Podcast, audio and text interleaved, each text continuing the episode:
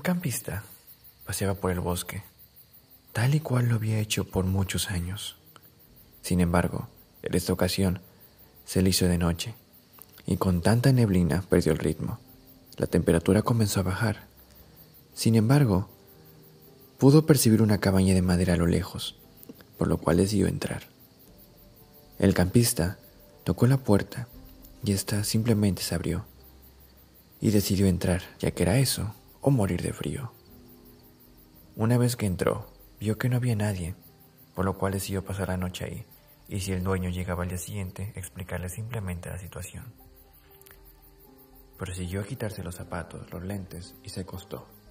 Sin embargo, no podía conciliar el sueño, ya que había unos cuadros grotescos, con miradas perturbadoras, con rostros desfigurados, con una apariencia muy inhumana.